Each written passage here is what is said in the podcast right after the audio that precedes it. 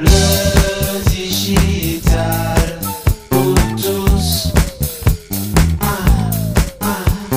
DRH sont encore une fois confrontés à de nouveaux enjeux. Hmm, amorcés en 2021 avec l'accélération de la transformation digitale, les DRH doivent notamment intégrer dans leur plan d'action des modes de travail hybrides et du management à distance. Et du côté des collaborateurs, du côté des collaborateurs, les attentes continuent de changer et vont bien au-delà de la seule rémunération. Conséquence, les entreprises doivent donc apprendre à travailler encore plus leur attractivité. Tu sais, cette fameuse histoire de marque employeur.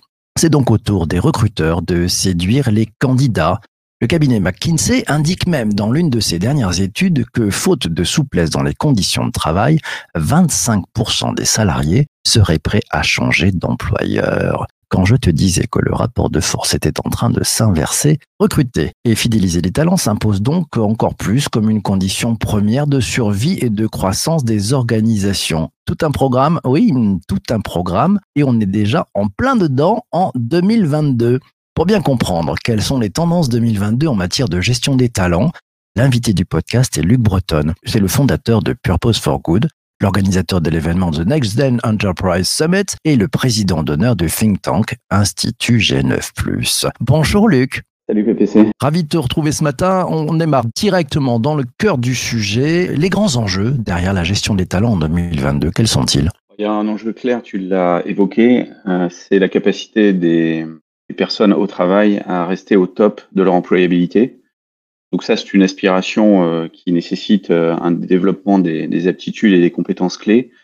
C'est win-win, c'est win pour euh, l'entreprise parce que ça lui permet d'avoir des gens qui sont toujours au top des besoins en compétences, qui ne cessent d'évoluer et qui n'ont jamais demandé une évolution aussi importante dans l'histoire de, de l'économie, puisqu'on est dans une économie de l'innovation. Et c'est aussi important pour les salariés eux-mêmes dans leur capacité dans ce rapport de force à, à rester à la manœuvre et à pouvoir changer s'ils le souhaitent, si les conditions ne sont plus optimales. Ensuite, c'est vraiment évoluer vers des gouvernances partagées et à impact. Je pense que ces choses-là sont plus vraiment négociables dans l'avenir. Et puis, pour les organisations, essayer d'endiguer la vague, la grande vague des démissions dont, dont tout le monde parle aujourd'hui, qui n'est pas seulement vrai aux États-Unis. Je pourrais donner des exemples en France.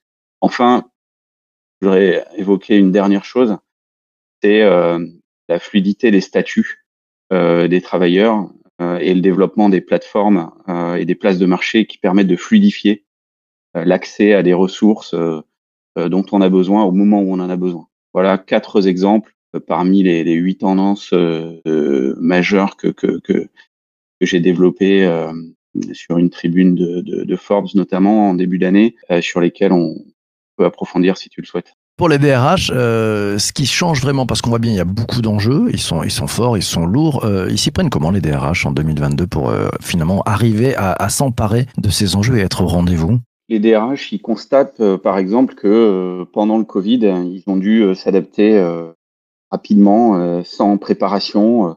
28% des, des employés, par exemple, en 2021, ont assumé des rôles nouveaux et le, le marché du travail s'est transformé euh, brusquement et les, pertes d'emplois euh, se sont multipliées sous l'effet du Covid, ce qui a obligé finalement les forces vives à bouger. Aujourd'hui, euh, ben, les DRH ont dû privilégier l'agilité, la curiosité pour retrouver des personnes dans les emplois qui correspondent aux compétences nécessaires et puis euh, faire bouger des gens qui étaient sur des profils ou des rôles euh, historiques qui n'avaient plus de nécessité euh, plus sous la même forme pour les faire évoluer vers des nouveaux rôles du fait de la pandémie. Il y a une stat qui me qui m'impressionne. Hein, 69% des entreprises les plus admirées au monde, donc celles qui sont les plus sexy, je dirais, pour les gens au travail, privilégient l'agilité et la curiosité en matière d'apprentissage plutôt que le parcours professionnel et l'expérience lorsqu'il s'agit de recruter. Donc on voit bien que euh, cette capacité à bouger, euh, non plus euh, seulement dans, une fiche de poste ou dans un rôle, mais sur des compétences qui vont s'actualiser et qui vont devoir augmenter pour être employables aujourd'hui, s'accélère significativement. Donc on entend euh, flexibilité, on entend aussi anticipation, gestion dynamique des talents aussi pour, pour nos amis DRH. Donc ça bouge très très vite. Tu nous parlais dans, dans les quatre grands enjeux que tu nous as cités en, tout début de ce podcast, du Great Resignation, du Big Quit. Euh, cette tendance aux États-Unis, elle, arrive en, France, en Europe euh, ou pas trop? Elle, est déjà là en fait. Euh, je, je discutais euh, avec des, euh, des acteurs euh, du, du conseil, euh, de l'audit ces dernières semaines qui me disaient qu'ils n'avaient jamais vu un, un, un tel taux d'attrition, alors que de leur côté, rien de significatif n'avait changé. Corn Ferry en 2021 a mesuré qu'un tiers des, des professionnels qu'ils interrogeaient déclaraient qu'ils envisageaient de quitter leur emploi, quand bien même ils n'avaient pas euh, ils n'en avaient pas d'autres en vue euh, au moment où où on les interrogeait et où ils envisageaient euh, potentiellement de, bouger. Et euh, 74% euh, des professionnels pensent que le phénomène euh, va augmenter en 2022 de telle manière que 50% de tous les employés vont devoir acquérir de, de, nouvelles compétences, bouger dans leur rôle d'ici 2025. Donc c'est considérable par ailleurs, euh, c'est pas seulement un mouvement d'employeurs, mais euh, aussi pour beaucoup un mouvement de secteur. Un employé sur sept cherche activement à changer de secteur pour se diriger vers un autre euh, qui sera plus porteur d'avenir. On le sait dans l'hôtellerie, la, la, restauration, c'est un exemple classique. C'est vrai aussi dans le conseil. Ces nouvelles compétences, capacités nécessaires post-Covid. Alors on n'ose on ose même pas euh, utiliser le terme de post-Covid, mais euh, on voit que la, plupart des organisations aujourd'hui euh, se préparent à, cette donne-là. Et euh, donc il y a des il y a des termes comme euh, upskilling, reskilling, hein, qui signifie monter en compétence sur de nouvelles compétences ou se déplacer sur des compétences différentes devient euh, le facteur clé de succès des organisations aujourd'hui et l'obsession des euh, DRH, ce qui les empêche de dormir la nuit. Alors ça, ça empêche les DRH de dormir la nuit. Je prends les commentaires de, de, Julie qui nous dit les DRH doivent animer leurs ressources humaines, donner du sens aussi. Si on se tourne un petit peu vers la, la nouvelle génération, celle qui arrive dans les entreprises, qui est, qui est rentrée déjà, comment ils font les, les DRH aujourd'hui en 2022 pour les fidéliser, pour arriver à les, à les garder? Clairement, aujourd'hui, euh, le salaire est plus le premier enjeu, même s'il n'est pas négociable euh, en dessous d'une certaine valeur, hein, c'est-à-dire que c'est un prérequis, mais ça n'est pas euh, l'enjeu final de la négociation. Euh, clairement, les, les, nouvelles générations cherchent des employeurs inclusifs, au sens où salariés aujourd'hui qui se disent malheureux au travail ont 4,6 fois plus de chances c'est leur employeur dans les six mois, et donc c'est un enjeu majeur on voit que euh, la plupart, 81%, c'est massif, hein, euh, euh, des, des, personnes qui déclarent être heureux dans leur travail se sentent, se sentent inclus trois fois plus que les, que les autres. Et donc, cette, cette capacité à être inclus, c'est tout simple. C'est quand je rentre chez moi le soir, je veux avoir le sentiment, l'intuition intrinsèque, tripale, je dirais, que j'ai eu un impact sur l'avenir de mon organisation par l'avenir de mon organisation sur la société et ou sur l'environnement. Donc, est-ce que ce que je fais sert à quelque chose? Est-ce que je suis euh, utile à mes collègues en le faisant?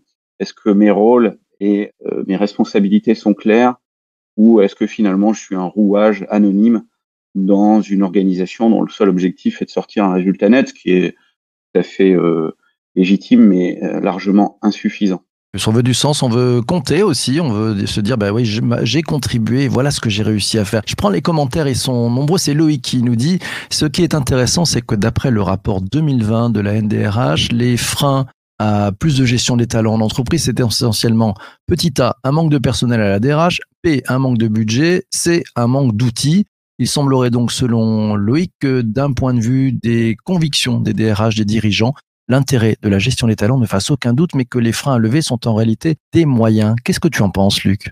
C'est certain que euh, va falloir des, moyens de formation et, euh, de mouvement des, salariés, donc euh, de montée en compétence de ces salariés inédits. Je suis d'accord avec ça. Ensuite, il faut vraiment un changement de posture sincère, honnête de la part des organisations. Le, washing dans la matière, euh, donc le, fait de mentir sur ses intentions, ne passera plus.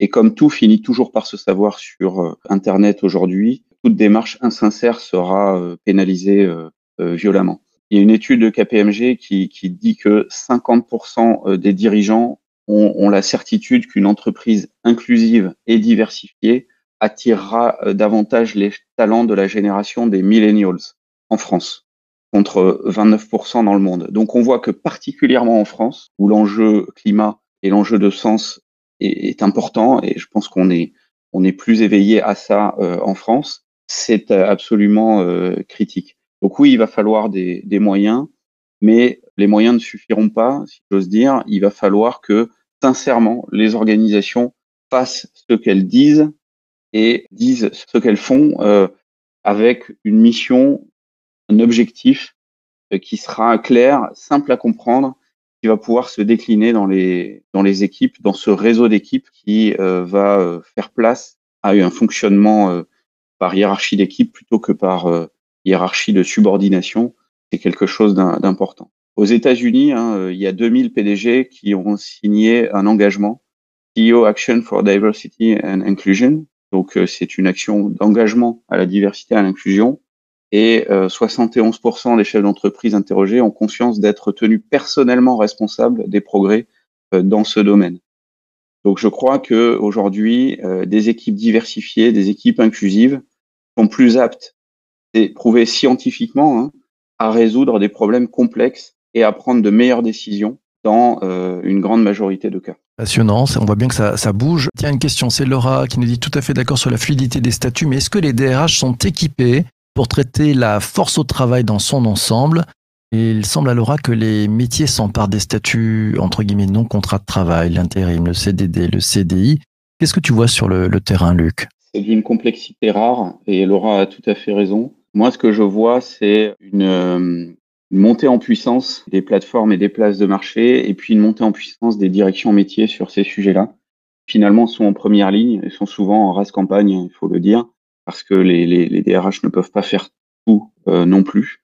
Et donc, je pense qu'il est très important euh, pour les DRH de, de, se faire aider, de pratiquer, comme on le fait chez NextGen, des audits de maturité managériale qui permettent de voir quelles sont les aspirations des équipes et ne pas appliquer à ces équipes des formations massives en mode B52 en disant il faut que tout le monde soit formé à ceci ou à cela. Il faut faire de l'ultra personnalisé aujourd'hui, agir sur euh, l'ancrage de pratiques agiles ou euh, de pratiques euh, d'efficacité managériale. Nous, on les observe chez NextGen au niveau mondial. On voit que ces pratiques-là, elles sont efficaces et faut les amener aux équipes de manière chirurgicale précise en fonction des besoins et travailler euh, sur ses forces, c'est bien, mais euh, fixer aussi ses faiblesses, arrêter ses faiblesses, c'est très important. Et puis, euh, cette montée en puissance des, des, places de marché de talents, y compris sur des talents euh, qui n'étaient jusqu'à présent pas disponibles sur ces places de marché, c'est un phénomène nouveau. Je peux citer quelques plateformes comme Catalant, TopTal, Innocentive, Kaggle, Upwork, qui aujourd'hui mettent à disposition non seulement des profils spécialisés ou de niveau euh, plus faible, mais aussi des, profils à compétences euh, très complexes, euh, très haut niveau, jusqu'à des CXO. Et donc, c'est très important et on voit que ce mix de contrats va clairement à l'avantage du flashing, hein, d'être capable, y compris pour des gens de très haut niveau, de faire des missions pour différentes entreprises en, en développant des expertises et, et, en choisissant ces missions. Et c'est assez fascinant euh, de voir à quel point les entreprises aujourd'hui, je, je, je lisais, un 90% des dirigeants pensent que euh, ils vont faire appel à ce type de plateforme dans, dans l'avenir euh, pour rester euh, compétitifs et euh, aider en tant que de besoin à la demande aux bonnes compétences au bon moment. Ça veut dire qu'en tant que collaborateur, on, travaillera de moins en moins chez quelqu'un, mais pour quelqu'un ou avec quelqu'un, c'est ça, avec une entreprise. Euh, c'est à peu près, on, va devenir un peu tous freelance, un petit peu, pas tous. Je cette, euh, cette légende populaire à ce stade, en tout cas. tu as raison sur le sur la direction, sur la dynamique. Ensuite, faut pas euh, rêver non plus. C'est-à-dire qu'aujourd'hui, lorsque lorsqu'on rentre en particulier sur le marché du travail ou qu'on y est depuis quelques années, on a besoin de solliciter euh, un prêt, euh, d'acquérir une, une, voiture, un logement, bref, de, de, de, de, construire sa vie personnelle et de solliciter des financements qu'on n'a pas qu'on n'a pas hérité mmh une somme d'argent, ce qui est quand même le cas pour la plupart. Euh, la, la, la, bonne vieille forme du CDI est quand même géniale pour, pour ça. Et, et, toute autre forme est quand même pénalisante. Donc, euh, je pense qu'il va falloir que la loi et les lois s'adaptent euh, à cette volonté des talents de pouvoir exercer leur talent dans la direction qu'ils souhaitent, parce que effectivement, les talents vont vouloir choisir les missions sur lesquelles ils s'engagent. Ils vont pouvoir pouvoir l'automatiser via des DAO, euh, Decentralized Autonomous Organization, proposés par la, blockchain, qui vont permettre de contractualiser et d'être évalués en, continu de manière de plus en plus fluide, et, notamment par les plateformes que j'ai que j'ai citées, mais pas seulement. Donc oui, la tendance c'est choisir des, missions, euh, être sur potentiellement plusieurs missions à la fois, ou en tout cas les enchaîner dans la direction des types de compétences que l'on souhaite développer. Ensuite, il y a un marché du travail qui est toujours aussi euh, euh, rigide du, en France, hein, comme, comme on le sait, et, qui va devoir s'adapter très très vite à, à, ces. Mais je pense que là aussi, les entrepreneurs ont des choses à proposer et les plateformes vont s'en occuper. Cet épisode du podcast touche malheureusement à sa fin, donc ça va être le moment de la dernière question. Euh, on va ouvrir un petit peu. Luc, quelle tendance vois-tu pour l'avenir à 3, 4, 5 ans?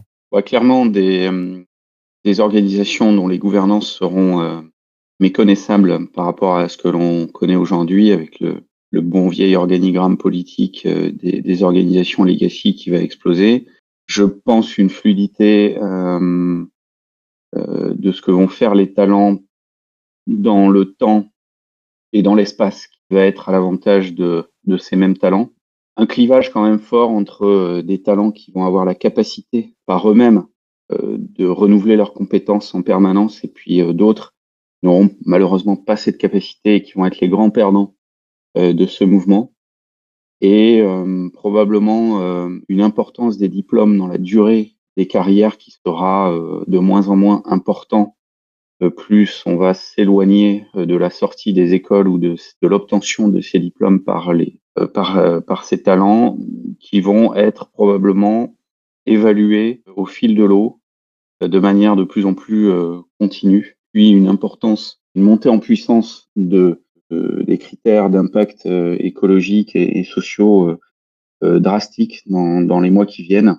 En particulier, je pense à l'impact carbone, mais pas seulement. Il y a, il y a beaucoup d'autres impacts en fait sur la société et l'environnement que l'impact carbone. Celui-ci, en tout cas, va s'installer dans les comptabilités officielles des entreprises à côté du, bilan financier et, euh, et, va impacter énormément la façon dont vont travailler et la, et la façon dont les business models euh, des organisations euh, vont se déformer dans les, dans les mois qui viennent. Les business models responsables à tout sens du terme, aussi bien carbone que, que sociétaux et, et, les impacts sur la société, société et puis aussi sur la, la santé peut-être mentale hein, de, de, celles et ceux qui travaillent. Mille merci, Luc, ce matin pour ta, ta présence. Euh, merci pour cet éclairage, ta vision euh, et bon vent et à toi pour euh, ce, magnifique travail que tu entreprends depuis maintenant quelques années et qui fait vraiment, vraiment du bien. Les DRH et toutes les entreprises en ont besoin. Donc ça, c'est du grand bonheur. Tu parlais de carbone, ça tombe bien. Demain matin, l'épisode, euh, on va être sur la reforestation. Qu'est-ce que ça change dans le modèle? Et eh oui. Et si planter des arbres était la solution pour lutter contre le dérèglement climatique et sauvegarder la biodiversité. On va en parler demain. Vous allez voir, c'est pas si simple que ça. Non, non, pour échanger sur la reforestation, l'invité de cet épisode du podcast de mardi sera Frédéric Daniel. C'est le Head of Development chez Reforest Action. Vous allez voir, c'est juste passionnant. Luc, un grand merci à toi d'être passé. Merci beaucoup, PPC. Bonne semaine à toi. Merci à, vous tous et vous toutes d'avoir participé pendant le direct. Vous le savez, 7h30 en direct sur LinkedIn. On compte sur vos commentaires, sur vos questions. Ça nous aide à progresser tous ensemble collectivement. Et puis merci aussi à toi d'avoir écouté cet épisode du podcast jusqu'ici sur ta principale plateforme d'audio à la demande. Ça fait un bien fou. Je vous souhaite une belle journée. Je vous dis à demain matin. Et d'ici là, d'ici là, ne lâchez rien. Ciao, ciao, ciao. Bye bye.